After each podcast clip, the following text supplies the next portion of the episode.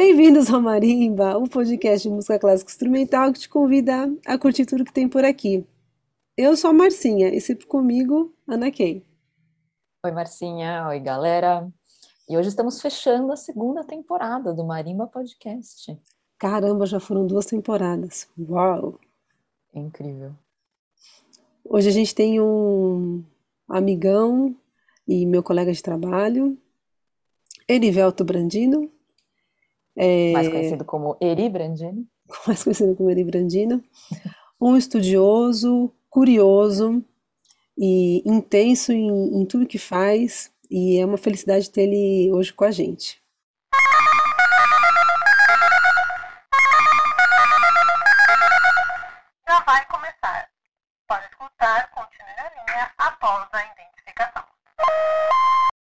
Bem-vindo ao Marimba! Hoje a gente tem nada mais, nada menos que Eri Brandino.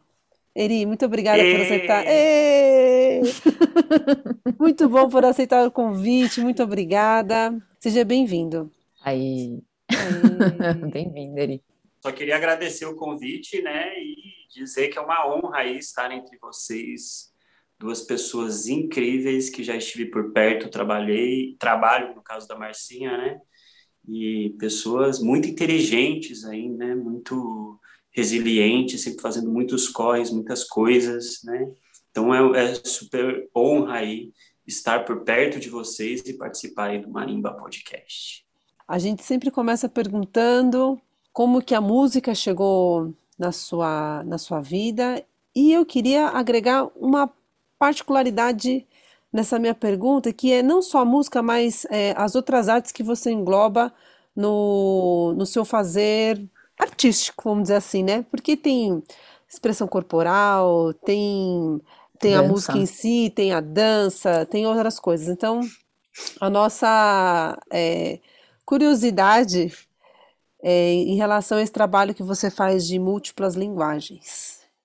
Da hora, massa. Vou tentar falar meio que os, os momentos que fizeram o plim, assim, que fez eu mudar, fazer uma curva aí em algum momento da minha formação, dos meus estudos, né? Comecei de gaiato, assim, caí lá no, no conservatório, meu irmão já tocava, né? Me botou lá no piano, que ele achava que era bonito piano. Eu estudei acho que quatro anos de piano e depois, tipo, não, não rolou, eu ficava batucando e fui para percussão. Só que eu queria bateria, na verdade, né?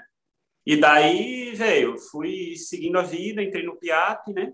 E conheci, a, a, quando eu entrei no PIAP, eu comecei a, a conhecer música contemporânea, que eu acho que é uma das, uma das manifestações que me acompanham aí, ou eu acompanho a música contemporânea, pelo menos aqui no Brasil, né? E, e, que eu amo de paixão, assim, né? Aquela, aquele tipo de manifestação que, que a gente luta por ela, assim, né? Que a gente está... Porque geralmente ela está sempre mais escondida, é sempre difícil, né? É, trazer música contemporânea para os ouvidos, para o ambiente das pessoas, para o lugar onde elas estão, né?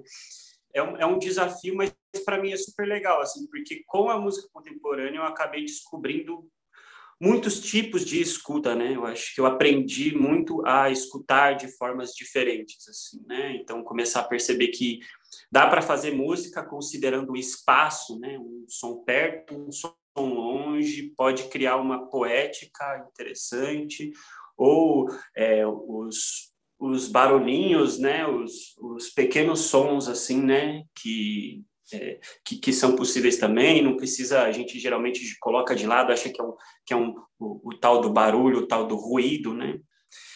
E a partir disso, meu, eu fiz o Nesp, né? E na Unesp conheci pessoas, conheci pessoas das artes plásticas, conheci pessoas da, do teatro, da dança teatro, né?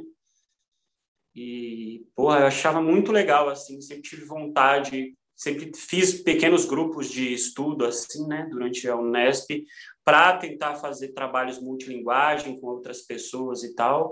E acho que daí essa coisa mais atual de, expressão corporal, umas danças meio doida, né, umas coisas de expressão facial também, umas coisas mais de personificação que eu gosto muito, vem de pesquisas é, começando pela improvisação livre, tem uma coisa na música contemporânea que, que as pessoas falam muito, o tempo liso e o tempo estriado, né? O tempo estriado, a escuta do tempo estriado é aquela em que você ouve um, uma frase, um do Beethoven, você vai ouvir, vai ouvir ela de novo, vai conseguir perceber essas diferenciações, esse passado, esse presente, esse futuro da música, né? Você consegue criar memórias numa narrativa musical. Sendo que o tempo liso é, é um esforço para que a gente esteja próximo do tempo presente, né? da escuta enquanto presença. Eu não preciso de memória, eu preciso de presença para ter aquela escuta. E, o, e a improvisação livre ela vai para esse lugar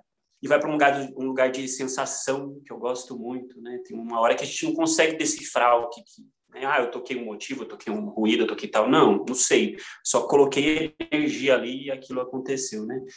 E a partir da pesquisa de improvisação livre, eu comecei a ver coisas do, é, do Rogério, que é professor da USP de improvisação livre, ele começou a trazer algumas coisas de filosofia para a pesquisa de improvisação livre, e com a filosofia é, a princípio principalmente do Gilles Deleuze e do Guattari, e essa filosofia também tá, é, partilha um pouco das ideias do Anton Artaud, que tem a ver mais com a pesquisa do teatro e tal. Quando eu conheci o Artaud, falei, mano, que, que doideira, cara, que doideira, mano, eu quero fazer música com essas ideias.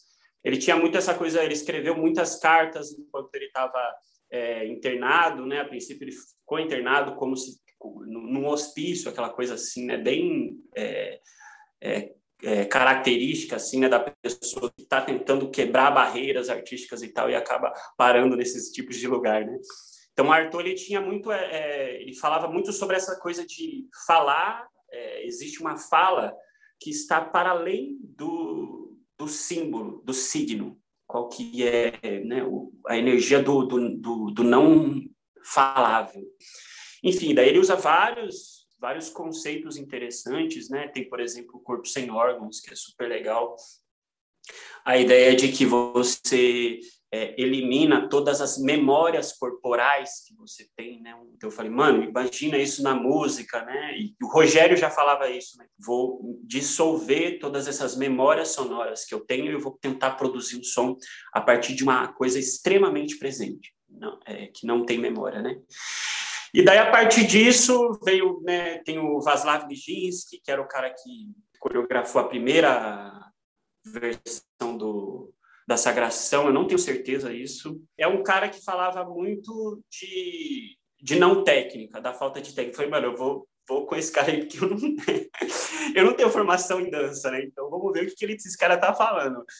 Então, o Nijinsky, acho que foi um cara que, que, que, ajudou muito na, nesse sentido de descoberta de um corpo, né? um corpo que eu tenho de músico, mas que eu queria expressar também em outros lugares. Butô também, dança japonesa, ela tá, o Butô está muito relacionado à ideia de buscar é, elementos do inconsciente e, às vezes, é, usar esses elementos do inconsciente para que eles sejam dissipados como uma, uma espécie de cura e tal. Né? Existe todo um lugar ali interessante.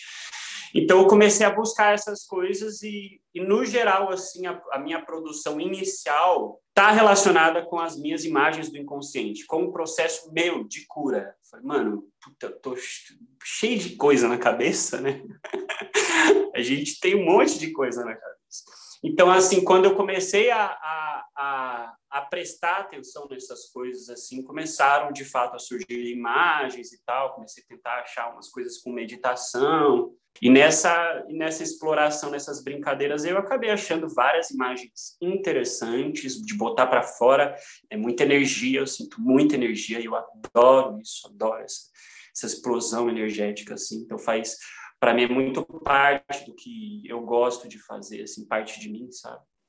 Eu tô, eu tô com esse, esse lance, né, esse trabalho de criação e percussão, que num primeiro momento eu tô só é, divulgando os vídeos lá, mas num segundo momento a ideia é falar sobre criatividade, né, sobre criar e tal, né? E uma das coisas que, que, eu, que eu vi sobre criatividade que eu mais gostei, assim, tá no livro da Mulheres que Correm com os Lobos, da Clarissa, que ela fala sobre a ideia de, da criatividade não ser uma coisa estereotipada, externa, né? Como se ela tivesse, tipo, ah, você fez uma flauta de cano PVC, então você é uma pessoa criativa. Não, não necessariamente a criatividade está relacionada a esse estereótipo, uma coisa diferente, né? Mas ela está mais relacionada a uma coisa sua, a seu interior, a, você, ao que você cria, né? Qual é a sua criatividade? E a partir dessa ideia, ela vem com uma outra, que é da gente acreditar nas nossas menores porções de criação, assim, tipo, putz, eu tô nessas danças mesmo que eu faço, tipo, mano, sei lá, eu meio que contorço o corpo assim, num primeiro momento, assim, né, quando eu tava brincando com isso, tipo, mano, eu nunca, assim, se eu não li, se eu não tivesse lido esse livro, eu nunca ia acreditar, sabe, nessas primeiras porções, né, nesses esse começo do cultivo da, da nossa criação, assim, né? Que aquilo pode crescer, pode virar uma coisa que, se você curte, né? Se você passa tempo com aquilo, provavelmente é, é uma coisa que, que vai ter intensidade, força aí, né? Para você e para quem você quiser apresentar, para quem que curtir, né? Esse processo, né, de exploração do, do inconsciente enquanto cura, ele tem que é importante que ele seja feito com responsabilidade, né? A gente geralmente pode usar, sei lá, desde religião, desde pessoas que estão próximas, amigos, né? Essas coisas do inconsciente, assim, é, no, pelo menos no meu caso, não é fácil, não. Assim, é umas coisas chata, velho, chata. Não sei nem qual é a palavra que dá para usar, mas é difícil mesmo. É difícil de, de lidar com essas coisas e de, de, descobrir certas coisas, né? E eu gosto muito do Jung, né? Eu falei da Clarissa, a Clarissa segue muito essa linha do Jung e tal. E, e o Jung ele fala muito dos sonhos, como, como se fosse um conteúdo do inconsciente que que está trazendo é, mensagens para você, assim, né? Quando você lembra do sonho, o que, que é isso, né?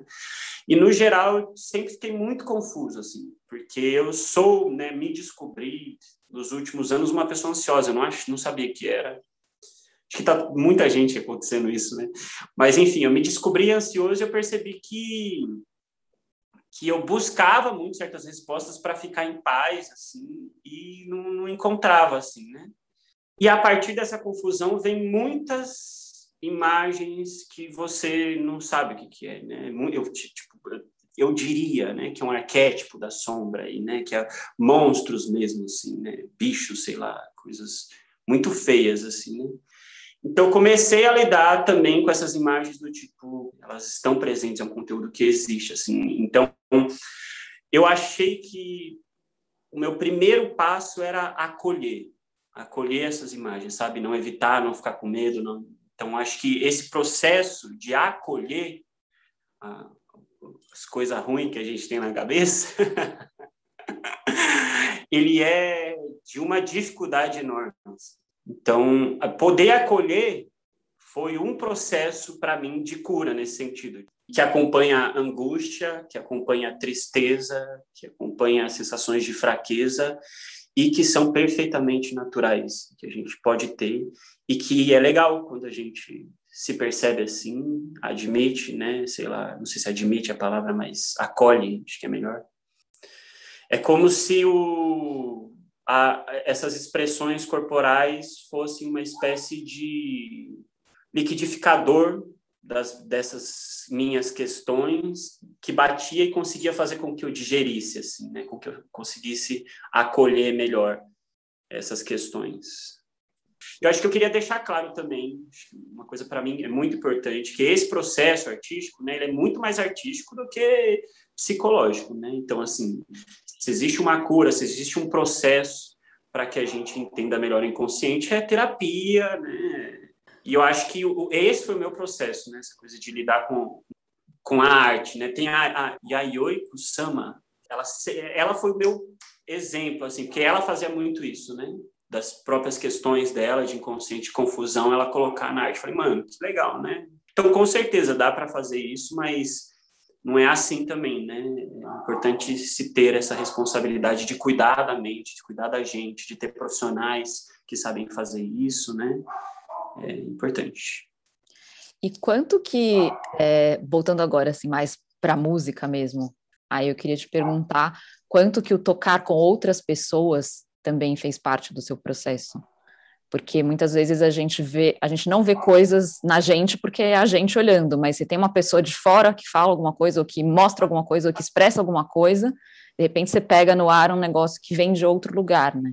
Tem vários desdobramentos essa coisa de tocar com outras pessoas, né? Acho que dá, dá para falar sobre essa coisa da escuta, né? Coisa mais acústica e tal, essa relação vibratória, os infrassons, os ultrassons, né? os sons que a gente não escuta, mas a gente sente no corpo, né? Essa coisa das vibrações. Eu, é meio hippie isso, né? Eu sou meio hippie, assim.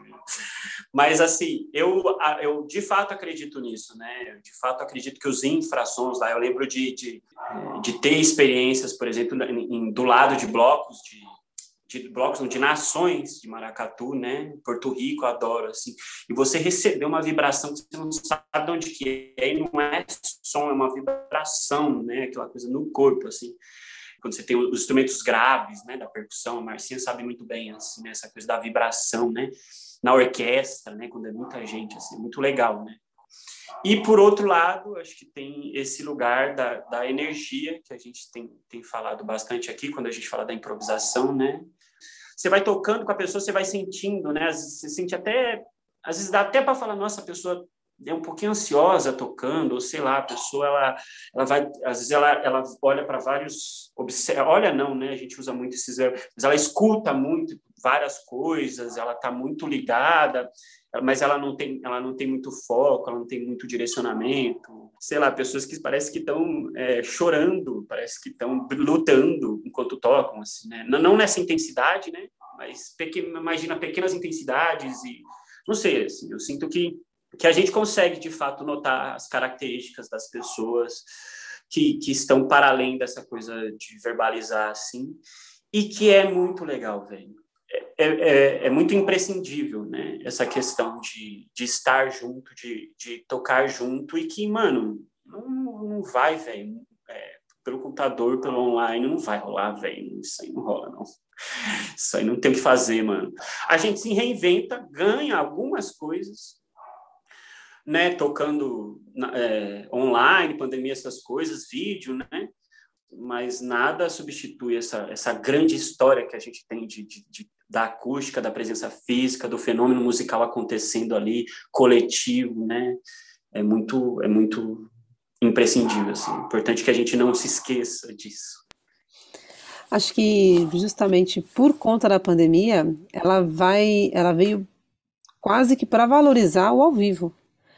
Porque acho que todo mundo se, se entendeu que o ao vivo ele é insubstituível. Não que o vídeo ele, ele seja ruim, ele, é, ele funciona, mas para um, uma certa camada de envolvimento que você tem com aquele, com aquele objeto, seja um show, seja uma peça de teatro e tal. Mas quando a gente fala de arte ao vivo, acho que a pandemia deu uma boa lição em todo mundo. Você não acha? É, eu acho pra caramba. Eu assisti o concerto do Trio Girassol. Foi o primeiro concerto que eu assisti ao vivo, né? Música contemporânea, né? A galera tá mandando muito, assim, fazendo peças brasileiras e tal, né? Tem identidade brasileira, assim. E, mano, putz, é, é, é, estranho, foi estranho. Acho que eu lembro que a gente até comentou um pouquinho depois do conselho de parece que tem uma camada, alguma coisa, parece que mudou de canal, assim, parece que tem um véu, assim, alguma coisa que tá, não tá, a gente não tá tão ali presente. Que acho que também, não sei se viciou alguma coisa assim, né? A gente tá meio foi um, foi um pouco estranho, mas foi super enriquecedor, assim. Puta, matou uma puta saudade de, de poder estar perto desse momento né, artístico. E acho que além de você tocar com outras pessoas, tem uma outra coisa muito legal na música, principalmente, que é você encontrar estrangeiros, né? Pessoas que vêm de fora e que olham a gente de fora, né? O Brasil de fora, no caso. Por exemplo, no Festival de Campos, a trompista que deu a aula, né, a Cat, nossa, ela falava que ela, assim, top do mundo, que assim, ela estuda pensando e lembrando da força que é a musicalidade dos trompistas brasileiros e dos músicos, enfim, em geral brasileiros. Muito foda. Mas aconteceu, é, aconteceu comigo. Eu fiz uma masterclass com, com o Schindler, e é o primeiro percussionista lá da, da Berlim, e aí eu, entre várias coisas, a, gente ia, a classe ia tocar, aí falou, ah, quem quer tocar pandeiro, né, os trechos de pandeiro? Eu falei, ah, eu vou, né, oferecida, eu queria fazer tudo. Eu falando alemão daquele, ó, um chuchu na bosta. E aí ele falou assim, mas de onde que você é, né? Eu falei assim, ah, eu sou brasileiro. Eu tava com uma pandeiro sinfônico. Amor, eu tava falando, eu sou brasileiro. Ele falou assim, ué, Então me ensina aqui. Aí ele pegou, falou: como é que é aquele negócio que vocês, vocês fazem uma bateria no pandeiro? Não, não, ensina aqui, você vai ensinar a galera. Eu falei: não, não, peraí, não tô aqui para isso, não tá entendendo? E começou a falar vários ritmos: não, faz isso, faz aquele, aquele ritmo. Eu fiquei assim: pô, eu, eu nem pandeiro popular não sei tocar direito, né? Eu toco assim, sobrevivência. Mas é. Eu fiquei tão chocada e foi a primeira vez que eu tive esse contato, né? Que aconteceu comigo mesmo. Eu falei, pô, o cara primeiro da Berlim, o cara tá falando que eu que sei, ele que não sabe. Eu falei, não, peraí. Maravilhoso. Cara, tem uma. Assim, no, no, geral, eu comecei. Eu lembro que a primeira vez que eu comecei a ver cultura popular foi no Virada, né? A Virada de São Paulo. Como que virada é? Cultural? A virada cultural. Virada cultural, virada cultural.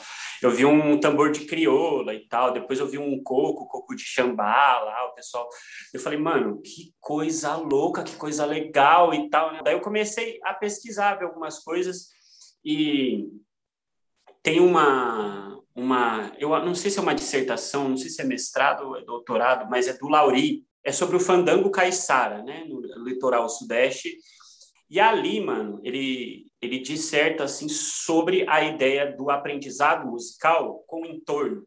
E, e é a partir dessa atmosfera, desse lugar de, em que eu estou vivendo. Né? Então, a ideia de como a manifestação das culturas populares acontece enquanto vida, assim, né, de uma geração para outra, eu comecei a falar, mano, pô, é importante a gente talvez usar isso dentro da sala de aula, nos, nos né, nas aulas de, de rítmica, assim, né? porque no geral, assim, por exemplo, quando você ensina a rítmica a partir de um, de um exemplo musical, é, sei lá, uma sinfonia, alguma coisa assim, os, pelo menos os primeiros anos da, da EMESP, a maior parte dos alunos, a grande maioria, não ouve música sinfônica, não ouve música de concerto em casa.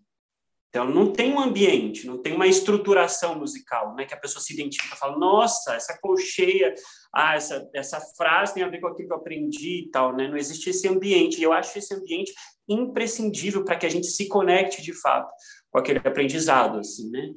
E daí, mano, é, a ideia era, é, era essa, de tentar puxar um pouco mais do, do que as pessoas ouvem, né? E a partir do que as pessoas, da escuta das pessoas, é como que eu vou produzir conhecimento, né? Que conecte com aquilo e que a pessoa tenha energia tocando, né? Gostando, assim. Parece que é uma coisa, tipo, nossa, você reduziu né, a sua prática de, é, de educador a isso, né? Tipo, fazer as pessoas só gostarem. Mas eu acho que, na verdade, é, é o que há, velho. É uma das é um dos grandes segredos da, da, da, educação, pelo menos musical, né? É muito importante que as pessoas gostem, que as, que as pessoas tenham uma certa interesse no processo de assimilação da música, né? Que não seja só uma partitura, um nome, um conceito. E por isso, de daí de novo, estou é, falando tudo isso para né, resgatar a ideia de da identidade brasileira, da identidade musical, né? A gente a gente vive o que a gente é, tocou, o que a gente ouviu, né? As memórias estão presentes, elas estão aqui e elas são é, potenciais elementos de energia para eu para eu me, me ver enquanto músico e tal. E é importante eu assumir isso. É importante eu assumir que o Raça Negra, o El Chan, Angélica Xuxa, né, tudo isso faz parte da minha memória e de alguma maneira, né, de alguma maneira, é, né, na minha, no meu corpo, na, na, na minha inteireza, mente, corpo aqui, ele, né, na hora que conecta ali, eu consigo produzir um, uma, né, uma força musical, uma força artística então é importante a gente manter essa energia e que está conectada com a ideia de ser brasileiro, com, a, né, com o território, com as nossas memórias, com a nossa história. Gosto de usar um verbo que eu descobri há uns anos atrás, que eu uso pra caramba, que é o auralizar. A princípio, auralizar, assim, em português, no dicionário, a ideia é você tipo, é, fazer uma gravação, por exemplo, de uma, de uma música, de tal maneira que pareça que você está ali no meio da coisa, do espaço, né? Então você tratar aquela gravação de tal maneira que parece que existe um, uma cabeça com dois ouvidos, entendendo o espaço acústico, né? Essa é a ideia do auralizar. Então, mas o, o tem um cara chamado James Dement, tem um livro que é o How We Hear Music, que ele fala muito do auralizar, ele fala a gente tinha que validar certos verbos da escuta, né? A gente tem muitos verbos sobre é, do, do do olhar, né? Olhar, mirar, é, focar, visualizar, imaginar, né? São todos verbos relacionados ao a percepção visual, né? E a gente tem pouquíssimos verbos é, relacionados à percepção sonora, né? E ele fala que é muito importante que a gente comece a validar certos verbos, comece a, a complexificar, né, a variar mais um pouco, porque senão a gente não descobre todas as potências que a nossa escuta tem, né? E uma das coisas que ele fala é o auralizar, que é basicamente reproduzir som na nossa cabeça. Então, por exemplo, ah, reproduz o som de uma música que você ouviu, a última música que você ouviu. Você consegue reproduzir muito bem o timbre da voz da pessoa cantando, provavelmente o ritmo. Se você for músico, você vai conseguir reproduzir mais a afinação, os intervalos, os ritmos, a consistência dos ritmos. E a oralizar é uma coisa que a gente podia fazer muito, muito, muito mais enquanto músico. E que é legal a gente valorizar, entender às vezes também essa coisa né, que a gente está falando da ancestralidade, né? Cara, é isso, a ancestralidade africana está muito mais conectada com a música enquanto corpo e que eu acho que é muito legal a gente investigar, assim, muito legal a gente perceber, né? Eu gosto muito de falar sobre, por exemplo, pulso, compasso, essas coisas que têm peso, né? Tem a ideia dos apoios, né? O acento agógico e tal. Tem os apoios e tem a ideia de peso mesmo. Esse contraponto entre o equilíbrio e desequilíbrio, né? Essas coisas todas tem tudo a ver com o corpo, a percepção do corpo, a percepção da, do, do peso do meu corpo tem a ver com música, a gente tem corpo, a nossa música tem corpo, tem, né, tem massa, tem dança, né? Então é legal. Nossa língua tem também. Né? É, O som do português, língua. quantas vezes a gente não ouve um gringo falando, nossa, o som do português é tão bonito, é tão musical. Exatamente. né? Eu ia falar, eu ia puxar o lance da língua, porque é, quando começou o mundo da ópera, dizia-se que era impossível fazer uma ópera em alemão. E não é que, que, que fizeram uma ópera, aliás, várias óperas em alemão? Temos grandes clássicos aí, Salomé, Electra, tudo em alemão. Você assim, imagina, só se pode fazer ópera em italiano. Bom, eles não conheciam o português ainda, né? Porque naquele momento histórico. Mas essa coisa da língua que é cantada, que a gente está sempre, né, que é muito do português, encanta, por exemplo, um húngaro falando, assim, é um outro groove que, que realmente eu não consigo nem reproduzir, porque eles mal mexem a boca. É uma outra coisa. E tal, talvez nessa, nessa fala sua, Ari, que tem o corpo, que tem a visão e que tem o, o ouvir, talvez, talvez também tenha a fala. Isso é, eu acho que fazer música com a boca, com a língua, com o idioma é, é tudo de bom, né? Tem um, o homúnculo de Penfield, que é um sei se era neurocirurgião, o que, que era, que o cara começou a perceber que existiam áreas do cérebro que estavam conectadas a diferentes partes do nosso corpo, né? E daí ele meio que fez, desenhou, ele criou uma escultura.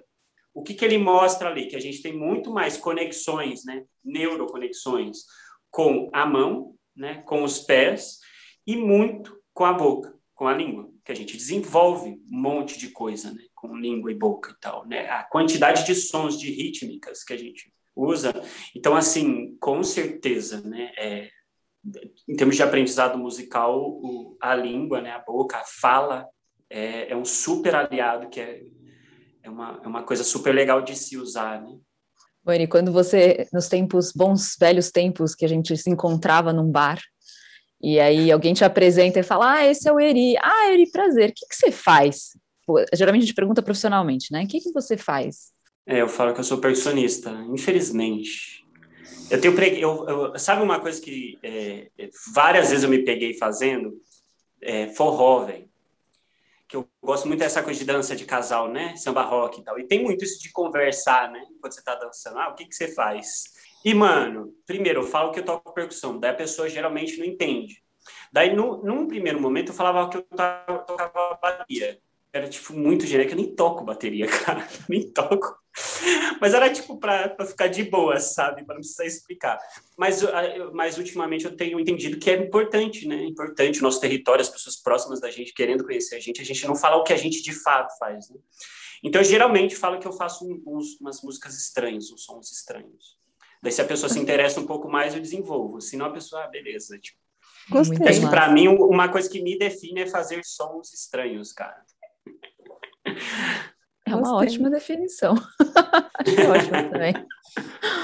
só para finalizar, né, e reiterar, eu acho que é importante a gente falar assim que a gente faz, explicar bonitinho, porque são pessoas, né, são pessoas complexas é, e, e eu acho que em potencial de gostar também do, do que você faz, assim, né? precisa, a gente precisa, não sei, agora eu tenho gostado mais de explicar, assim. Eu tenho, eu, tenho, eu tenho me sentido muito carente em termos de músico, de música contemporânea. É muito pouca gente que curte, velho. Eu tô com essa, essa coisa do site do Criação e Percussão, você, mano, eu, tô, eu tipo, mando um, um batuque na percussão corporal, né? Daí tá muitas curtidas. Daí você faz um improviso livre, uma coisa assim muito torta, mano. É incrível, assim. A galera não curte, cara. Mas a, quando a pessoa curte, curte real. Assim. E daí eu acho que é legal encontrar essas pessoas, que, que não necessariamente são pessoas que, que tiveram né, educação na música contemporânea. Não, acho que tem, tem pessoas por aí que curtem. Eu queria encontrar essas pessoas, sabe? É, tem gente de outras áreas, né? Tem muita gente de outras áreas. Você, né?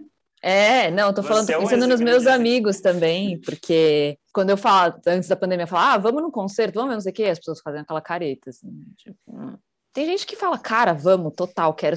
Me recomenda alguma coisa, sabe? Tipo, não sei qual que. Que tipo de coisa que eu gostaria de ouvir, de assistir. Me ajuda a escolher um programa. Porque, meu, você olha aquele monte de lista de compositor, se você nunca. Sabe, Beethoven, Mozart, acabou. tipo. Aí você então... recomenda um então curta, aí a pessoa chega lá, tipo. É... Hã? Tem que ir fazendo essas pontes, cara, porque senão as pessoas ficam. É.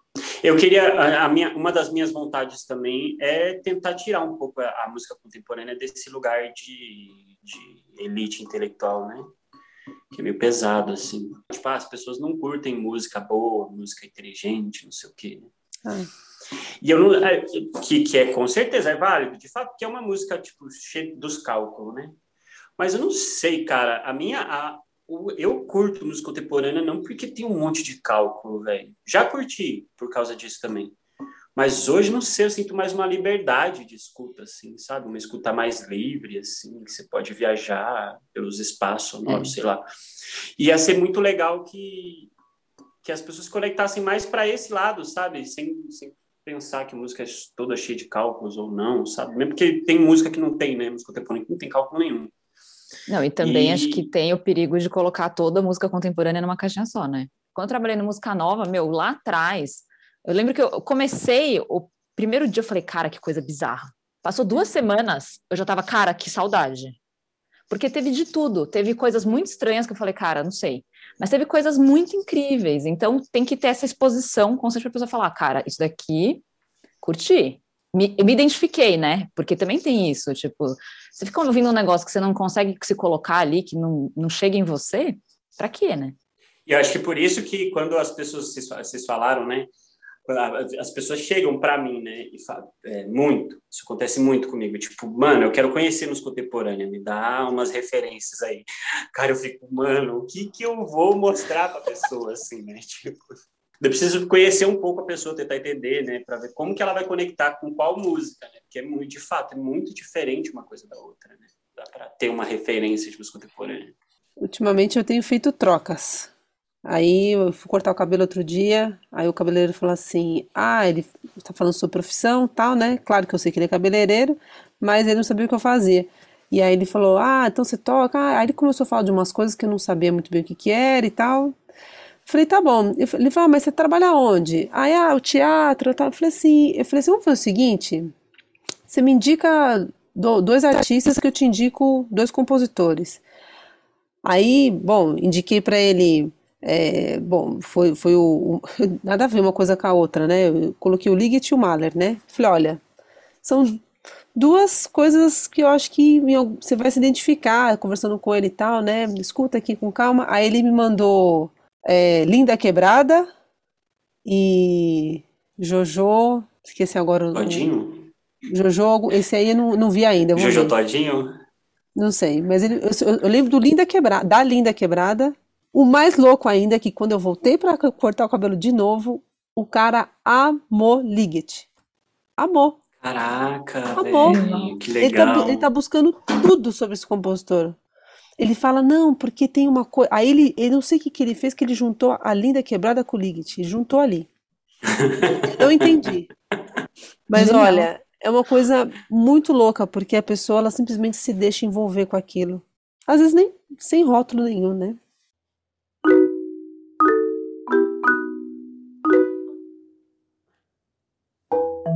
Thank